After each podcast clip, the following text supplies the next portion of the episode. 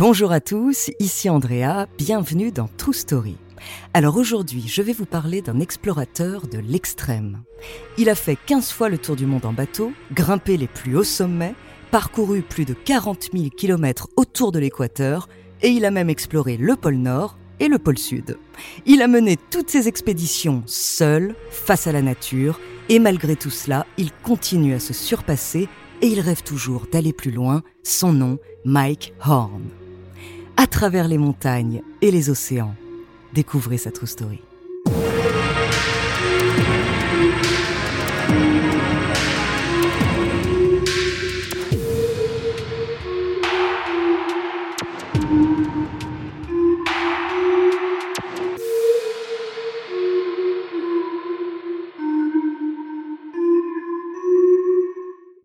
Mais avant de commencer à vous raconter cette histoire extraordinaire, laissez-moi vous présenter notre partenaire.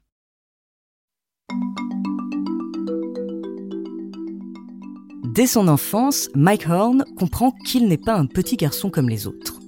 Dans les années 70, sur les bancs de l'école à Johannesburg, en Afrique du Sud, il s'impatiente. Ce n'est pas qu'il déteste les cours, c'est surtout qu'il se sent mieux dehors, au milieu de cette nature qui le fascine tant. Il a vu des dizaines de fois les films du commandant Cousteau et il rêve lui aussi d'explorer le monde sur un bateau. Il tente même de demander au célèbre marin de l'engager comme mousse.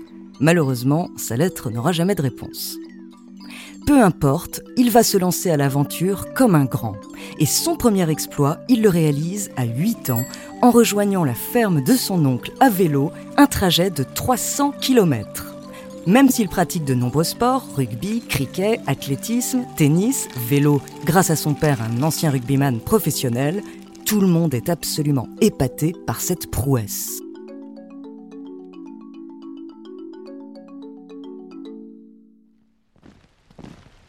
À 20 ans, après avoir servi pendant deux ans dans les forces spéciales sud-africaines, il revient à la vie civile et termine ses études. Son oncle lui offre alors un petit job dans son entreprise d'import-export de légumes. On est loin de la grande aventure, mais c'est pourtant là que Mike va s'ouvrir au monde. Il met patiemment de l'argent de côté jusqu'à ce qu'il réalise un coup exceptionnel en vendant une grosse cargaison de choux trois fois son prix. Il a maintenant 24 ans, une grande maison, une vie confortable et beaucoup d'argent, mais il ne sait pas quoi en faire et surtout, il s'ennuie il est temps de changer de vie.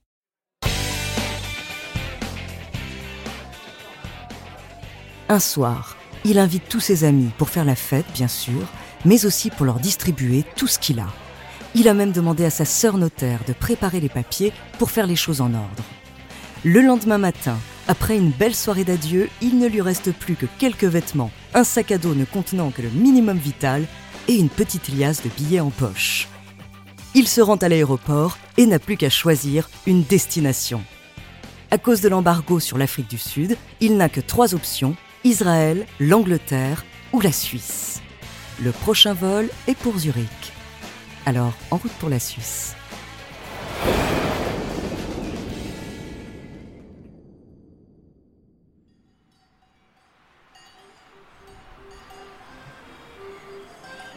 Une nouvelle vie commence, mais elle ne s'annonce pas aussi douce qu'il l'imaginait.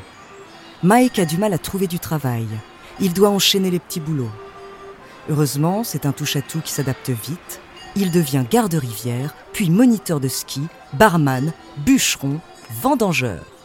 Finalement, au bout de quelques mois, il quitte Zurich et s'installe dans les Alpes vaudoises à Château-d'Eux. En plus d'y trouver un travail stable, il rencontre Cathy, dont il tombe très vite amoureux. Il lui parle de ses rêves de grandes aventures et ensemble, ils décident de tout plaquer pour aller explorer le monde.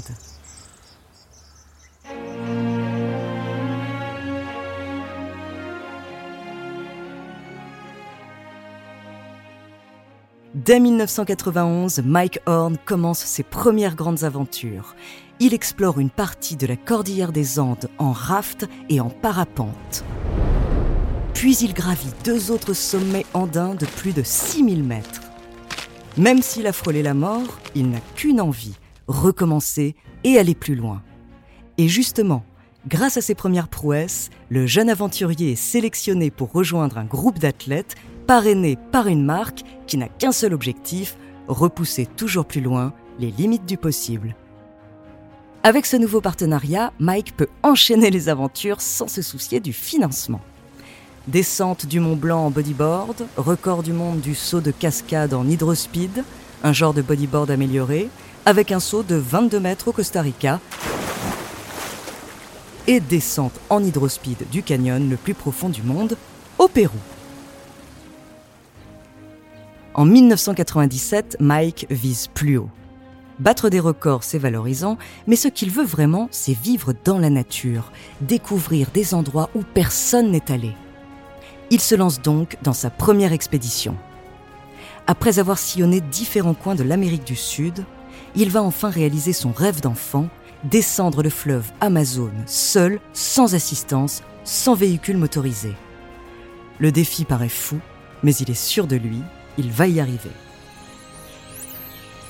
Pour cela, il doit d'abord faire l'ascension du mont Mismi à 5800 mètres d'altitude, soit 600 km de marche, pour rejoindre la source du fleuve.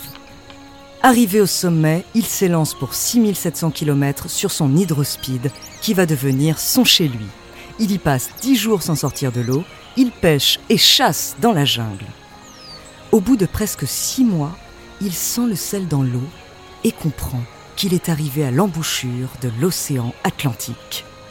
Il vient tout juste de traverser l'Amérique du Sud d'ouest en est et pourtant il pense déjà à la suite. Oui, car le goût du sel l'a plongé dans un sentiment de mélancolie. Il se dit que déjà l'aventure est finie et qu'il va retrouver sa vie normale où rien ne lui est inconnu. Il voudrait continuer tout droit sans se retourner, pouvoir nager et marcher sans s'arrêter. Pendant plus d'un an, il va donc préparer sa prochaine expédition, celle qui va le faire connaître partout dans le monde, justement parce qu'il va faire le tour du monde, en suivant la ligne de l'équateur, encore une fois seul et sans moyen de transport motorisé. Le projet nommé Latitude Zéro se fait en plusieurs étapes pour boucler les quelques 40 000 kilomètres qui le ramèneront à son point de départ.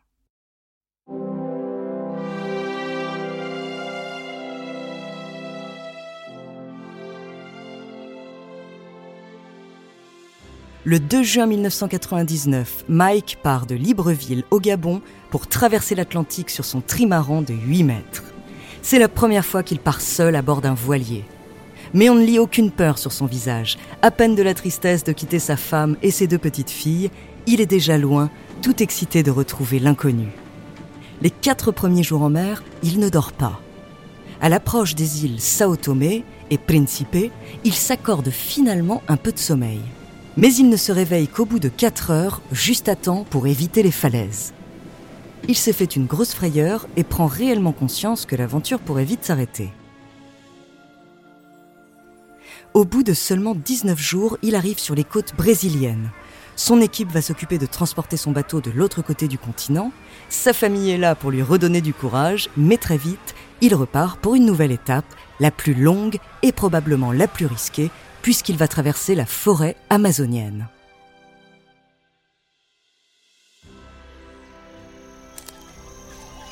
Après quelques kilomètres sur les sentiers battus, il s'enfonce dans les feuillages et disparaît dans l'obscurité. À pirogue ou à pied, il parcourt les marécages, les rivières et les forêts, aux côtés des crocodiles, serpents, singes, iguanes et perroquets. Il fait chaud et humide, les pluies sont rares mais diluvienne. Il lui faudra cinq mois pour sortir de cette jungle qui lui rappelle la petitesse de l'homme face à la nature, comme il le dit dans son documentaire Latitude Zéro. It's so far, the world's so big.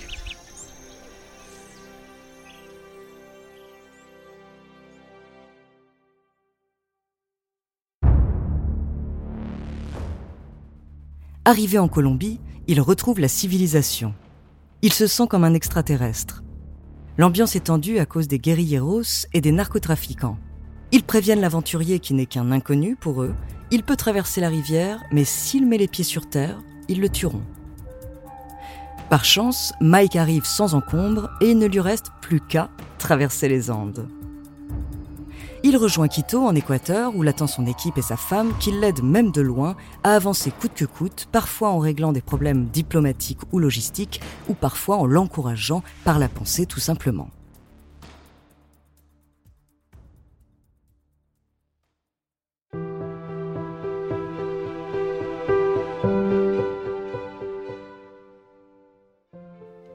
Nous sommes au mois de décembre quand Mike Horn quitte l'Amérique du Sud pour traverser le Pacifique, toujours à bord de son voilier. L'étape dure 79 jours et l'amène en Indonésie, qu'il parcourt à pied et à vélo avant d'entamer la traversée de l'océan Indien, la partie la plus difficile selon lui. L'océan Indien était euh, plus difficile des trois. Au sud de Sri Lanka, j'étais dans un cyclone où je faisais 26 euh, nœuds sans voile. Un bout d'un moment, j'ai décidé de faire un demi-tour. On a plutôt envie d'avancer, euh, de retrouver l'Afrique. Mais si on doit sauver notre vie, sauver notre bateau, on doit écouter la nature, on doit faire tout possible pour rester vivant. L'aventure va se terminer en Afrique, mais malheureusement pas sans embûches. D'abord, Mike va faire face à une violente tempête au milieu du lac Victoria, à bord d'une pirogue peu adaptée à des courants si forts. Puis au Congo, il est menacé de mort par des militaires qui le prennent pour un espion. Le canon sur la tempe, il est sauvé par des policiers qui puniront l'excès de zèle du soldat en le battant à mort sous les yeux de notre jeune aventurier. Malgré tout cela, au bout de 18 mois, il arrive au bout de son périple. Ce qu'il retient de son voyage, ce sont tous ces moments si intenses après avoir passé des jours et des jours seul en pleine nature arriver au sommet d'une montagne, voir enfin la rive, retrouver ses proches, manger un bon repas chaud, discuter avec des inconnus, faire quelques mètres à vélo accompagné par ceux qu'il a croisés, aussi épuisé que galvanisé, il le dit avec ses mots dans son documentaire.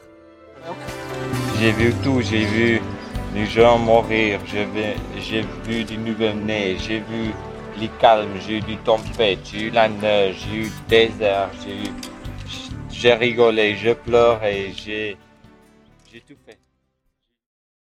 Grâce à cet exploit très médiatisé, il reçoit le prix du meilleur sportif de l'année 2001. Les organisateurs doivent tout de même aller le chercher au Groenland où il était en expédition pour lui remettre son trophée.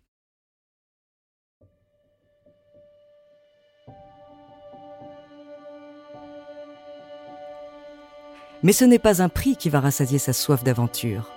Dès 2002, Mike part pour un nouveau tour du monde, baptisé Arctos, en suivant le cercle polaire cette fois. Le changement de décor est radical, il fait jusqu'à moins 60 degrés.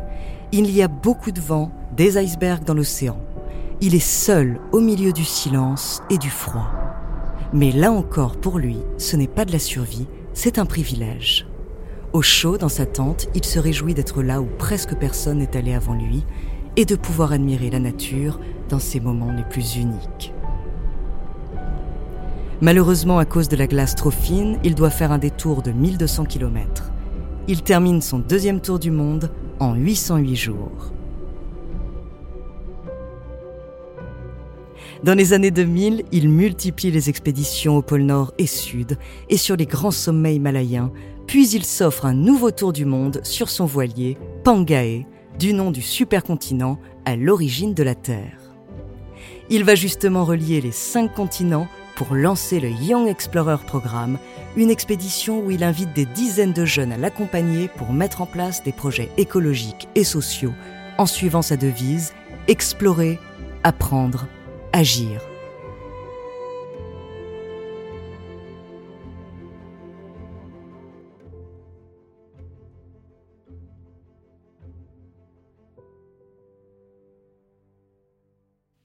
Évidemment, l'incroyable Mike Horn a aussi connu des échecs. Il a parfois dû renoncer à cause de la météo, il a failli perdre un ami en pleine expédition, et il a même été rapatrié pour une blessure. Mais rien ne l'arrête. Et s'il a toujours été fasciné par l'inconnu, par la beauté et les dangers de la nature, aujourd'hui c'est aussi pour sa femme qu'il continue d'explorer le monde. Car après son décès en 2015 des suites d'un cancer, il a songé à abandonner ses rêves et même à partir avec elle, mais sa femme lui a demandé de continuer à vivre pour eux deux et pour leurs filles, Annika et Jessica.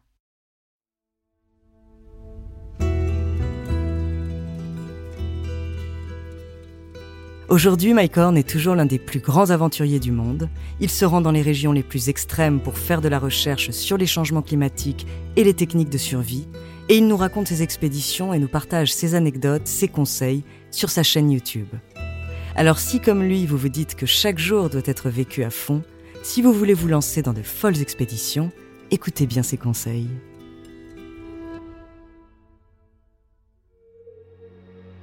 Merci d'avoir écouté cet épisode de True Story. La semaine prochaine, je vous parlerai de l'ingénieur français le plus célèbre du monde.